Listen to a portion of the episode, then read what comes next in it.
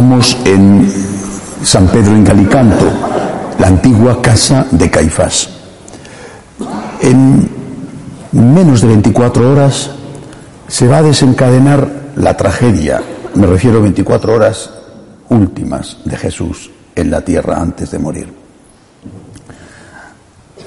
Santa Cena, Última Cena, a no muchos metros de aquí, en el cenáculo, la casa de un amigo que se la prestó para que él celebrara la Pascua con sus apóstoles. Y sin duda que también estaban presentes discípulos y posiblemente mujeres, más raro mujeres por la hora, más difícil que estuvieran las mujeres, pero es posible que estuvieran, desde luego había discípulos que no eran los apóstoles, pero la cena la hizo solo con los apóstoles.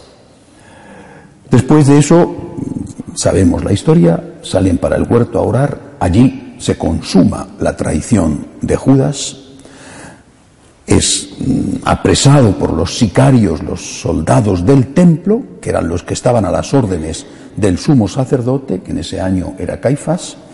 Se lo llevan primero a casa de Anás, que era el suegro de Caifás, había sido sumo sacerdote muy influyente, pero Anás lo remite a Caifás para que el juicio que iba a tener lugar aquí tuviera un carácter oficial.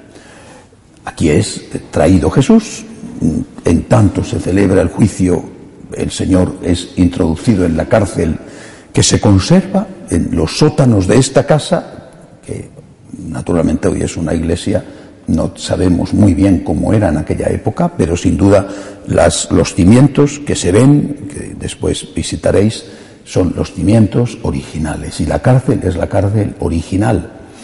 De tal forma que esa cárcel es nuestro muro de las lamentaciones. Es nuestro particular muro de las lamentaciones.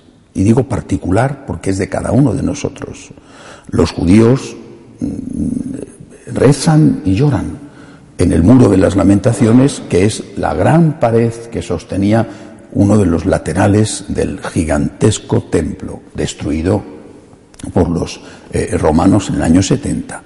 Bueno, nosotros no rezamos ante un muro por un templo destruido, sino que rezamos por el templo destruido de nuestra alma, nuestra alma y nuestro cuerpo, llamados a ser el templo del Espíritu Santo y en gracia permanente con Dios, nuestra alma y nuestro cuerpo son destruidos por cada uno de nuestros pecados.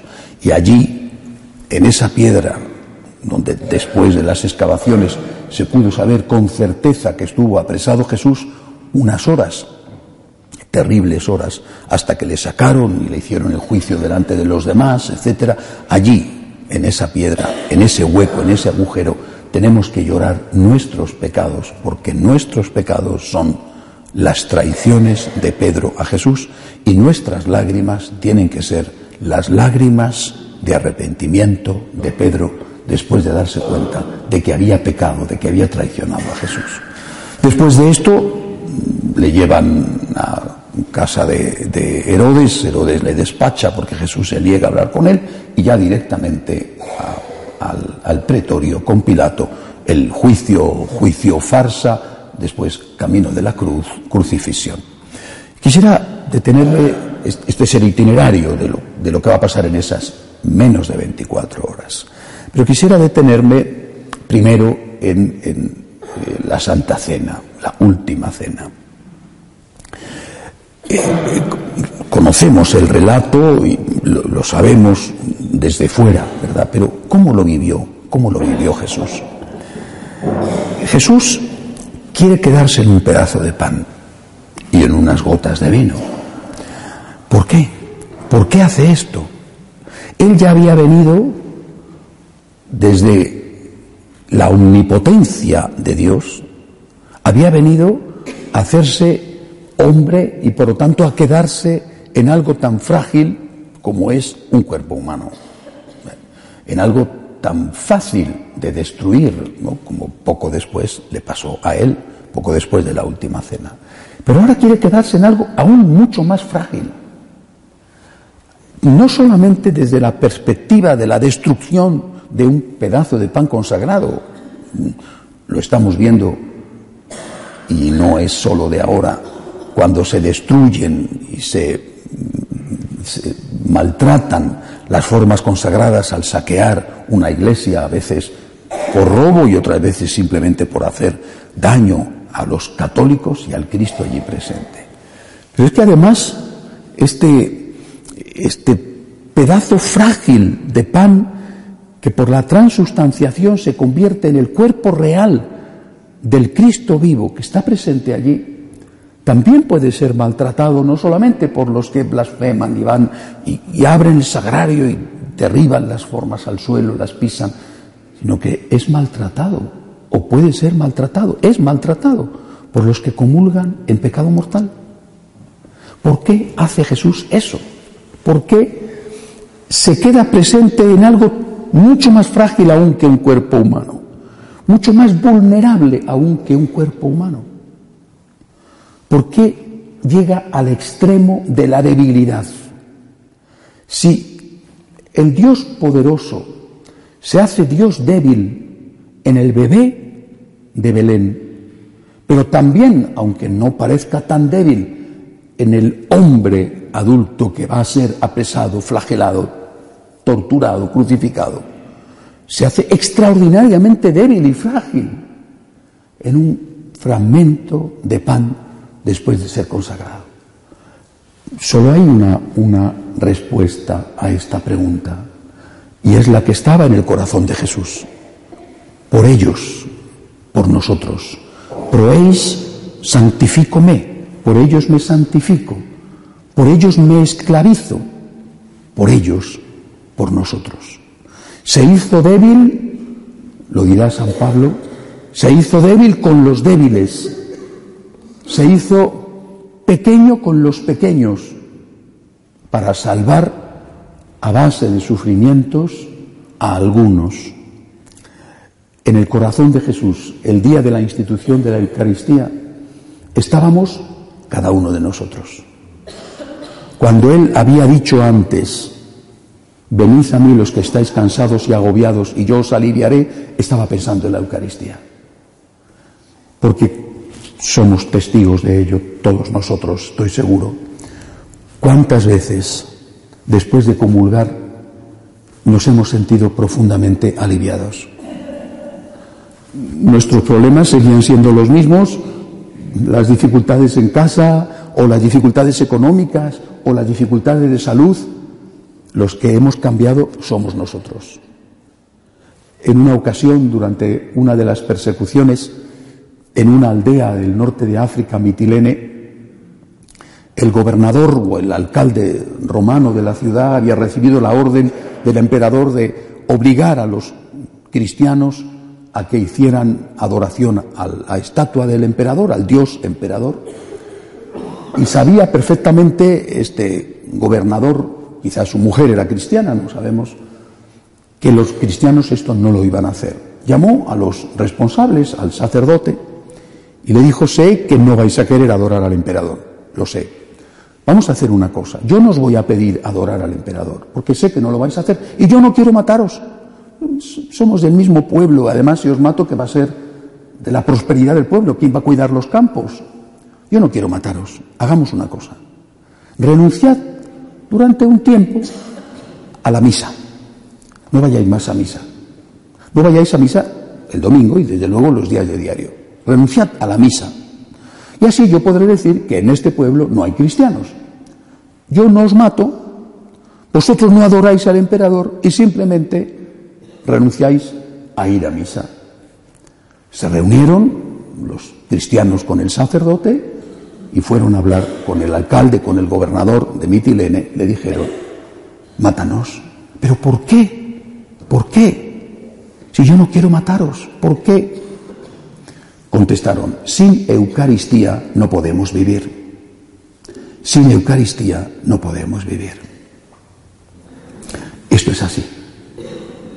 Hay un franciscano de María que vive en un, por motivos de trabajo, vive desplazado, es español, vive desplazado en una localidad de Turquía, la Turquía europea debe de ser cerca de la frontera con Grecia, me imagino, porque tarda tres horas y media en ir a la primera iglesia católica que tiene que está en Estambul. Tres horas y media en ir con autobús, tres horas y media en volver. Hace ese camino todos los días el domingo. Tarda siete horas en ir y volver, porque sin Eucaristía no puede vivir. Ah, pero nosotros muchas veces nos cuesta trabajo cruzar la calle, ¿no?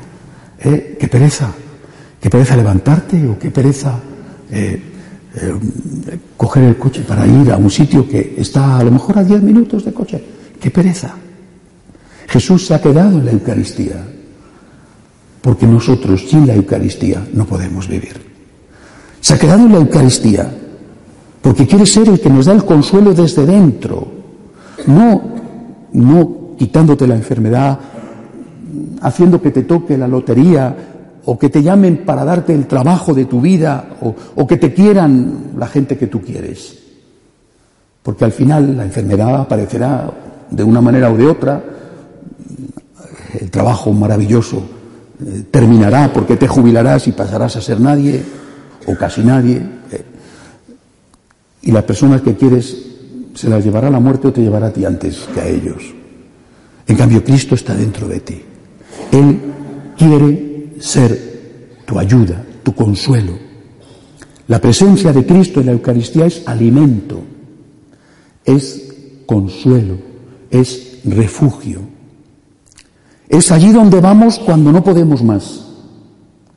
Es el pan que nos sostiene y por eso Él se ha quedado allí. ¿Es una presencia incondicional? No no es una presencia incondicional.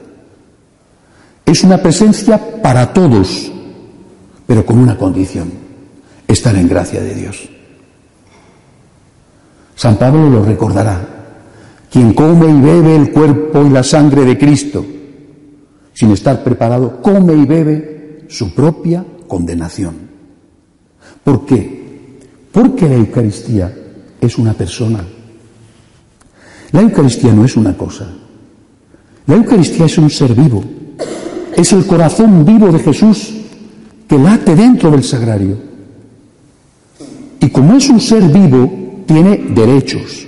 Las cosas no tienen derechos, las personas sí. Y este ser vivo que se ha quedado para ser tu alimento, tu consuelo, tu fuerza, que se ha hecho debilidad absoluta, fragilidad absoluta, pone solo esta condición. Amigo, si quieres que entre en ti, quita aquello que me ofende. Es elemental, ¿no? Es básico. Si estamos ofendiendo al Señor, ¿cómo vamos a estar en comunión con el Señor? Si nosotros, al estar en pecado y sin arrepentirnos, estamos ofendiendo a Cristo, ¿cómo vamos a querer que Cristo entre en nosotros? Comunión significa comunión estar en comunión con alguien, estar de acuerdo con alguien. Por tanto, aceptar las enseñanzas de Jesús íntegras y también estar en amistad con Él. Si no estoy en amistad con Cristo, ¿cómo es posible que yo quiera recibir a Cristo en mi casa? ¿En calidad de qué? ¿De forzado? ¿De, perdonadme la expresión, de violado? Es la única condición que pone Jesús. Puede ser joven, anciano, sano, enfermo, pobre, rico, de cualquier color de piel, de cualquier clase social, de cualquier país del mundo. A Él no le importa. ¿Estás bautizado? ¿Estás en gracia de Dios? Ven, o déjame que vaya a ti, porque yo me he quedado aquí para ser tu consuelo. ¿Lo estás pasando mal? Vete a la Eucaristía. Incluso si no puedes comulgar, porque no estás en gracia, vete a la Eucaristía, vete al sagrario, vete a rezar delante de Él. Quiere ser tu luz, tu fuerza y tu consuelo. Y sin Él, de verdad, no podríamos vivir. Sin Él no podríamos llevar las cargas de la vida, no podríamos. Como los cristianos de Mitilene Mira, mátanos porque de todas las formas no podemos vivir sin la Eucaristía. Repito, una persona que tiene derechos y que ejerce sus derechos poniendo exclusivamente esta condición, estar en gracia de Dios para recibirle. No ofendamos al Señor, no cometamos un sacrilegio, no comamos y bebamos nuestra propia condenación, haciendo que el Señor entre en nosotros estando en pecado mortal. Aquí en San Pedro, en Galicanto, en la casa de Caifás, después de ser apresado el Señor en el huerto de los olivos, trajeron a Jesús. Y aquí se hizo aquella pantomima de juicio, porque estaba ya decidido de antemano, había buscado testigos falsos, pero aquí proclamó abiertamente Jesús, abiertamente, porque sabía que ya había llegado la hora de hacerlo, proclamó abiertamente su divinidad. Y cuando Caifás lo oye, dice, ya no necesitamos testigos. Él ha dicho que es Dios, ha blasfemado. ¿Esto qué significa? Que a Cristo le van a condenar a muerte y la condena a muerte es aquí. A Cristo le van a condenar a muerte porque se proclama Dios. No porque se proclama un Mesías eh, político o un gran profeta o un líder religioso que viene a renovar y, reformar la vieja religión judía. Es Dios, se proclama Dios. Esto es una blasfemia para el judío y por eso le matan. Pero lo mismo que os digo, la Eucaristía no solamente la profanan los que abren el sagrario y derriban por el suelo las formas. La Eucaristía la profana cada uno que comulga en pecado mortal. Y del mismo modo, niega la divinidad de Cristo, no solamente aquel que dice, no creo que Cristo sea Dios,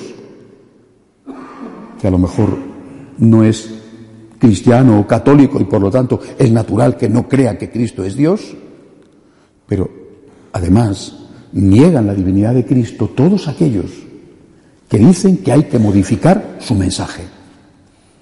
Modificar el mensaje de Jesús, no en el sentido de presentarlo de una forma actualizada, que eso siempre se ha hecho y es deber de la Iglesia hacerlo, sino modificar el mensaje creando lo que se llama la nueva Iglesia, que entra en la palabra de Dios para quitar aquello que no está conforme con el mundo, es negar la divinidad de Jesús. Es, por lo tanto, condenar a Jesús a muerte. Él vino para redimirnos pero ya os he dicho, la redención empieza con la enseñanza.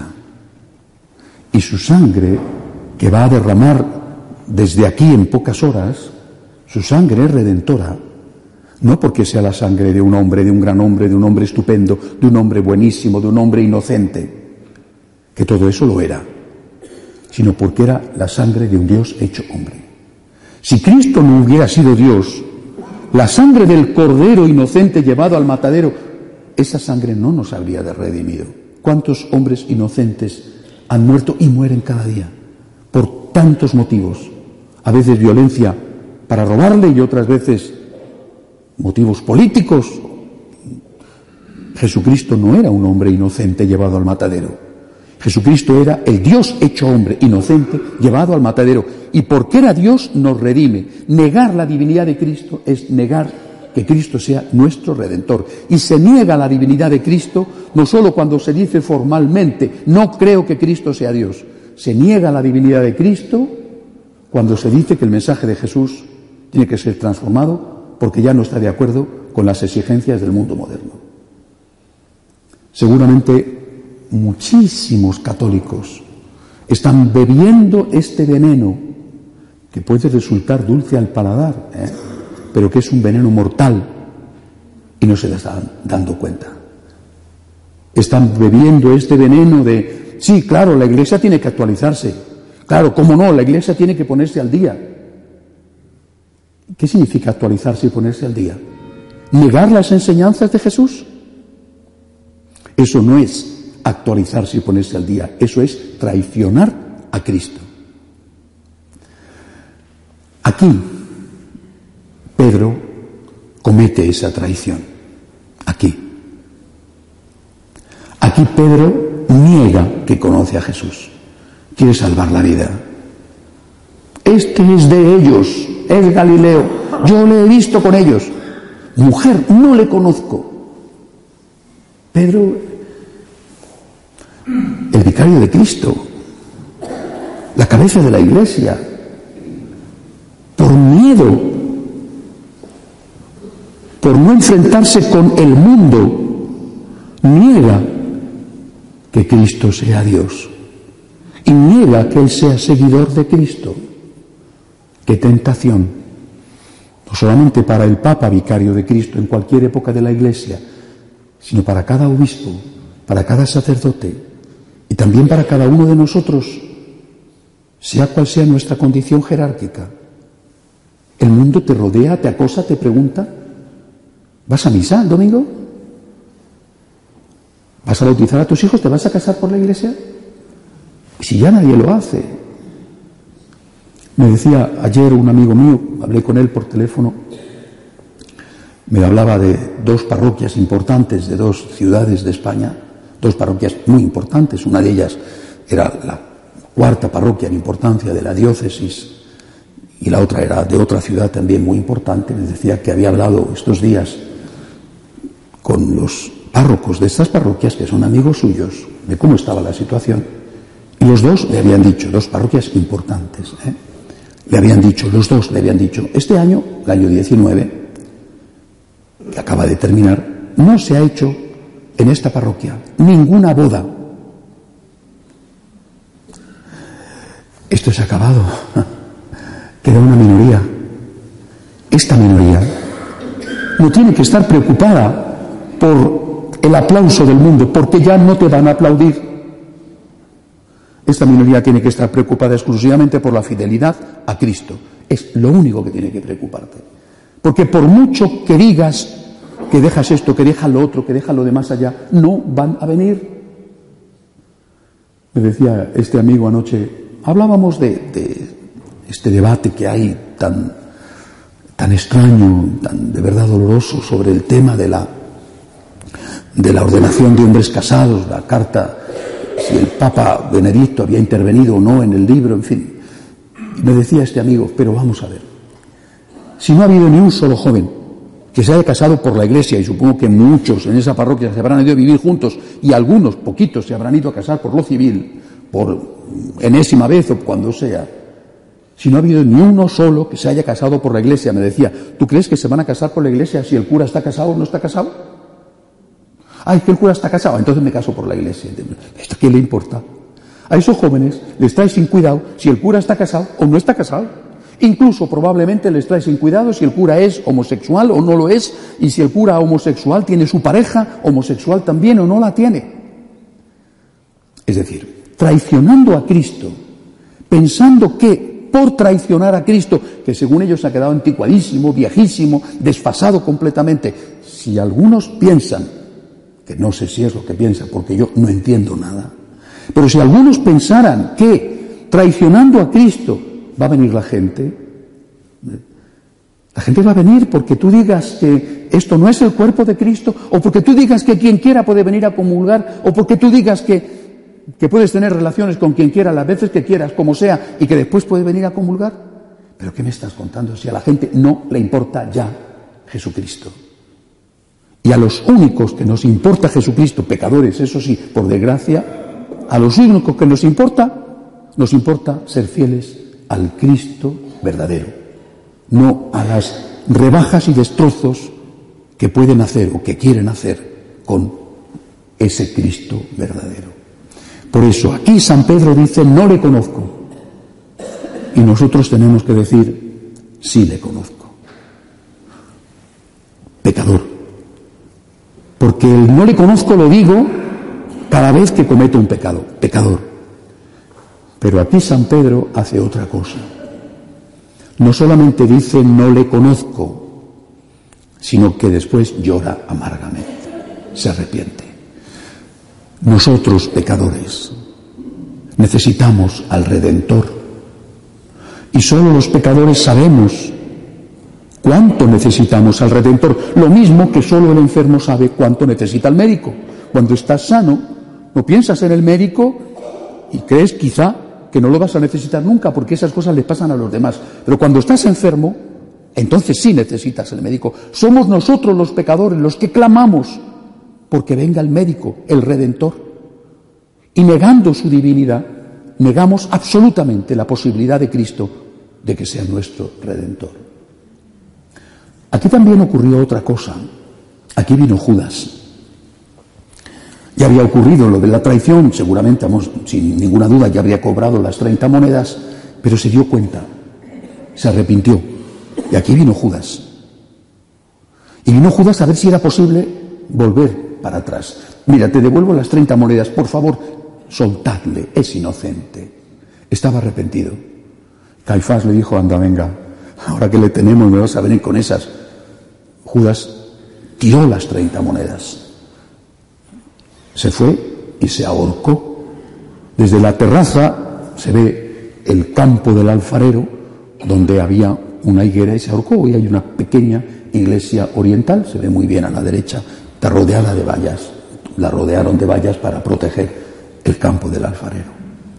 ¿Cuál fue la diferencia entre Pedro y Judas? Pedro lloró, pidió perdón y terminó dando la vida por el Señor. Judas pensó que lo suyo no tenía perdón y se ahorcó. Y si hubiera tenido perdón.